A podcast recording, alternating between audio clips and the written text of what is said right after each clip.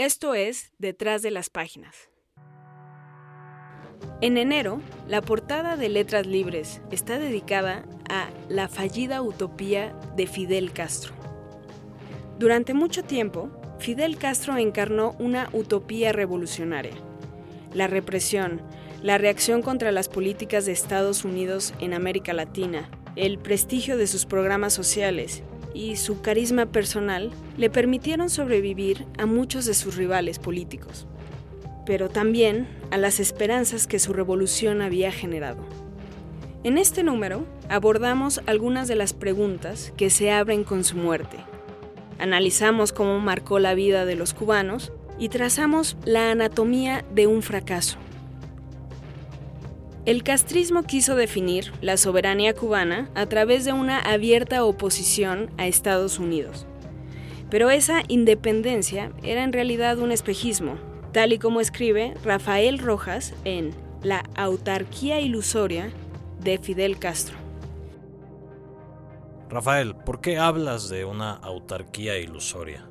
Yo menciono que en su última reflexión publicada, titulada El hermano Obama, que es un texto muy, muy sintomático que habría que leer con cuidado y que puede funcionar como testamento de, Fidel Castro, él insiste casi como justificando eh, su rol en la historia de Cuba y en la historia global, que siempre pensó que Cuba era capaz de producir los alimentos necesarios para autoabastecerse y dice en un momento, dice, producir lo, suficiente para cubrir las necesidades materiales de la población.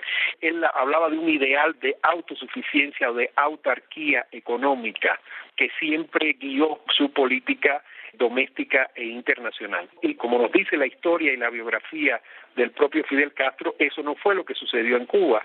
En Cuba la gran capacidad de distribución de derechos sociales en salud, en educación, en vivienda que hubo de los años 60 a los 80 no se basó en la autarquía, sino en la dependencia de la economía cubana del bloque soviético. Cuba vendía azúcar a cambio de los insumos y de la energía que se requería para generar un Estado con esa capacidad de, gasto público. Y luego en los años 90, lo que buscó Fidel Castro, después de la caída del muro de Berlín y la desaparición del campo socialista, buscó otra forma de dependencia con Hugo Chávez en Venezuela y los gobiernos bolivarianos. O sea que lo que él produjo en vida no fue una autarquía, por eso, por eso hablo de una autarquía ilusoria.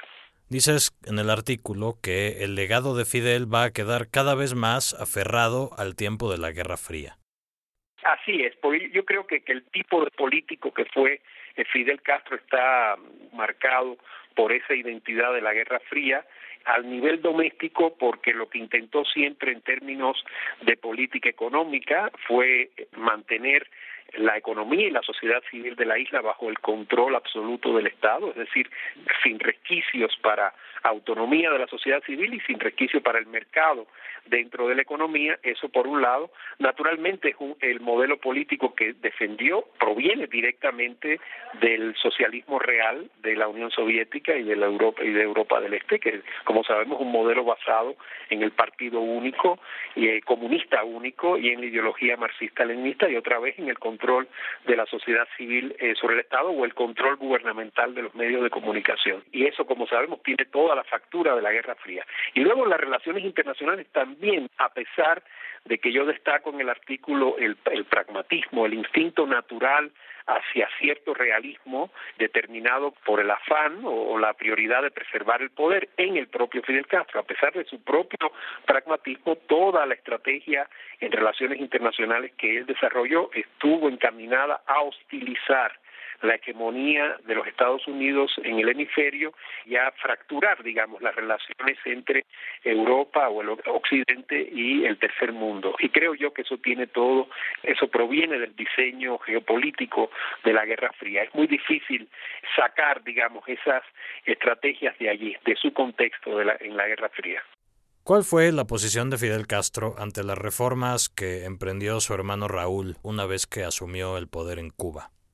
Lo que señalo ahí, basándome en los artículos que Fidel Castro escribió entre 2008, sobre todo, que es cuando comenzó a intervenir más intensamente después de su retiro, hasta agosto de 2016, en, en los que él se eh, transmitió visiones sobre la política exterior de su hermano, yo creo que el saldo o, el resumen que se puede hacer es que fue una visión negativa tanto de la política económica encaminada a abrir mínimamente el mercado desarrollar el trabajo por cuenta propia, activar el mercado inmobiliario y reformar eh, los estatutos migratorios para flexibilizar las relaciones entre la isla y la diáspora y sobre todo facilitar la residencia de cubanos en el exterior. Frente a todo esa, ese giro en la política económica, Fidel Castro manifestó rechazo, desagrado, pero también con el giro realista o pragmático de las relaciones internacionales. El gobierno de Raúl Castro buscó despegarse de la alianza prioritaria con los gobiernos bolivarianos, con Hugo Chávez y los gobiernos bolivarianos que había dejado Fidel Castro hasta el año 2006, diversificó sus relaciones en América Latina, le dio un lugar preponderante a Brasil y en algún momento yo menciono en el artículo que eso desagradó a Fidel Castro como se ve en su polémica con Lula y finalmente eh, también se reflejó en el desagrado o en el malestar de Fidel con el restablecimiento de relaciones con Estados Unidos y la normalización diplomática con la Unión Europea que impulsó Raúl Castro del 2013 para acá. En la Cuba de Castro, todo parecía estar al servicio de la revolución. Así lo explican los tres expertos a los que entrevistamos. Uno de ellos, el economista Carmelo Mesa Lago, analiza de qué forma la lógica económica estuvo siempre supeditada a la lógica política. En economía es importante tener cierta continuidad. Eso no ha estado presente en Cuba. Eh, o sea que es una cantidad de cambios de políticas enorme a través de un periodo de 57 años hasta que Fidel dejó el poder en el 2006 lo más importante internamente fue las decisiones de Fidel, Castro. O sea, él es el que hacía los cambios de ciclo porque también reunía los puestos más importantes de Cuba como presidente del Consejo de Estado, eh, primer secretario del partido, comandante jefe de las Fuerzas Armadas y en algunos eh, casos eh, también directamente asumió ministerios como el de Economía. Los factores externos muy importantes fueron la Unión Soviética entre el año 60 y el año 90 y por supuesto también los Estados Unidos, pero para mí el factor fundamental fue Fidel. Siempre ha habido en Cuba una economía de planificación central con el proceso de reformas que inició Raúl, ese plan central ha sido combinado con medidas hacia el mercado. Ellos no hablan de transformar el modelo económico de Cuba, ellos hablan de actualizar el modelo económico. Por su parte, la historiadora Lilian Guerra hace un balance de los años de Castro en el poder.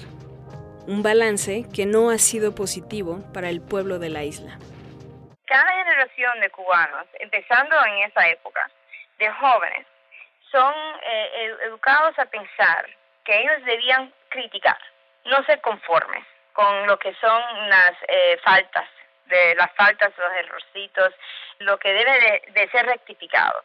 ¿Y qué pasa? Cada generación de cubanos empieza a ver que todo alrededor es un desastre, que hay una hipocresía del Estado, que el Estado dice X pero hace lo que le da la gana, o que hay una discrepancia grande entre lo que debía ser el papel del Estado en términos tan fáciles o tan importantes como la necesidad de reparar las casas, ¿no?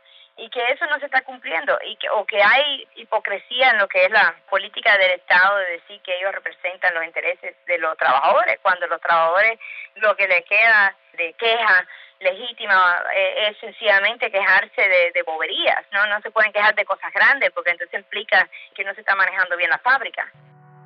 La gente justificaba, y hay que eh, ver cómo en, en la prensa ya estatal de los 60, no justificaba cada exceso de poder como necesario para poder lograr una soberanía de verdad.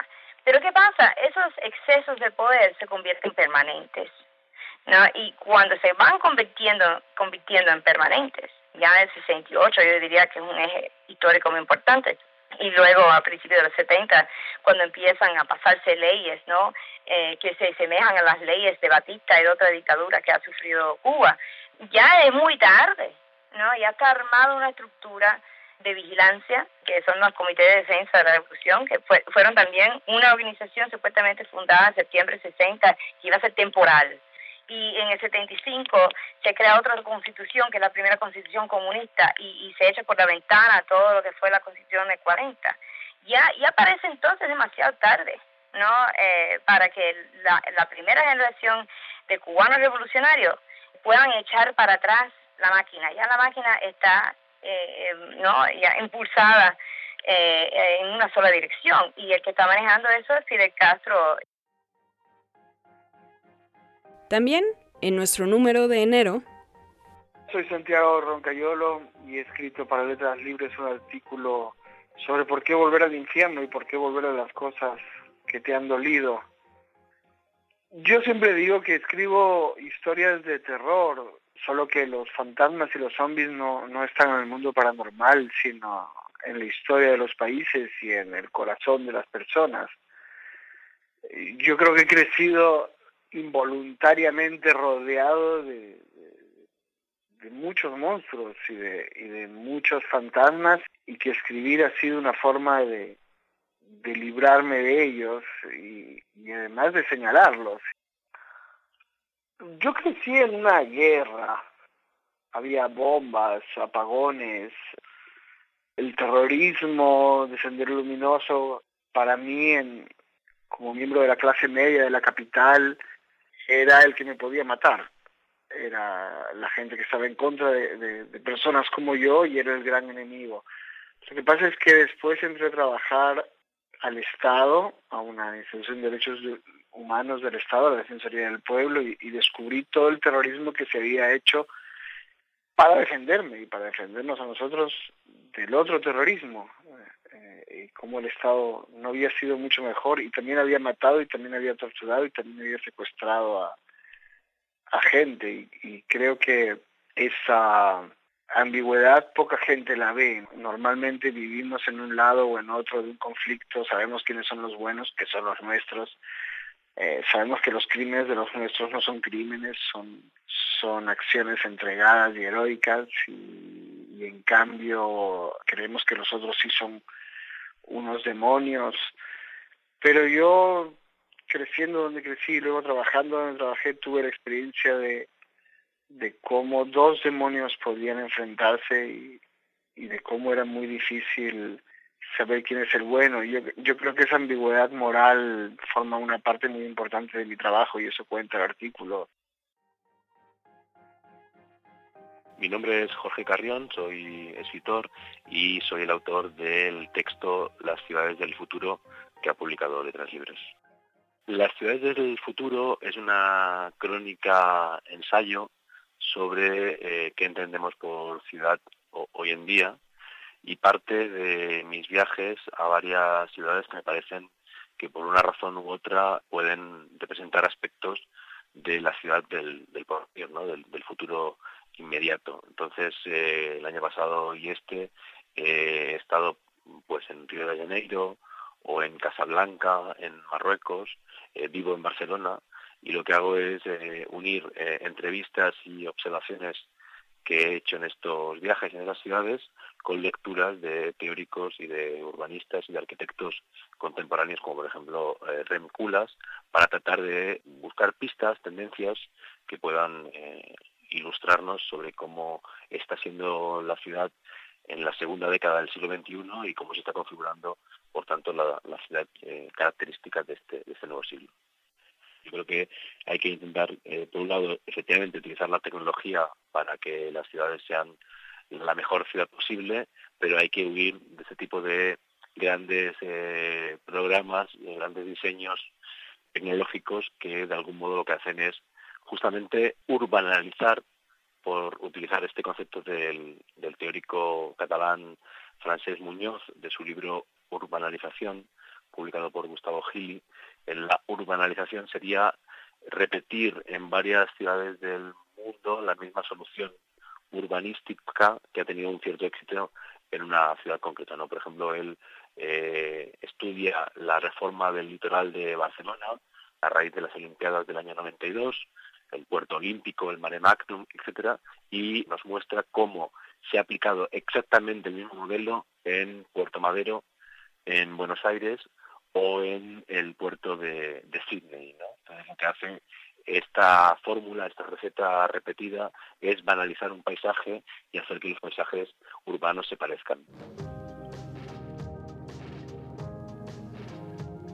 Además, Enrique Krause elogia el papel de la imprenta al servicio de la cultura. David Runciman disecciona la crisis de las democracias occidentales. Fernanda Solórzano escribe sobre una serie de documentales que retrataron el semillero donde germinó la demagogia de Donald Trump.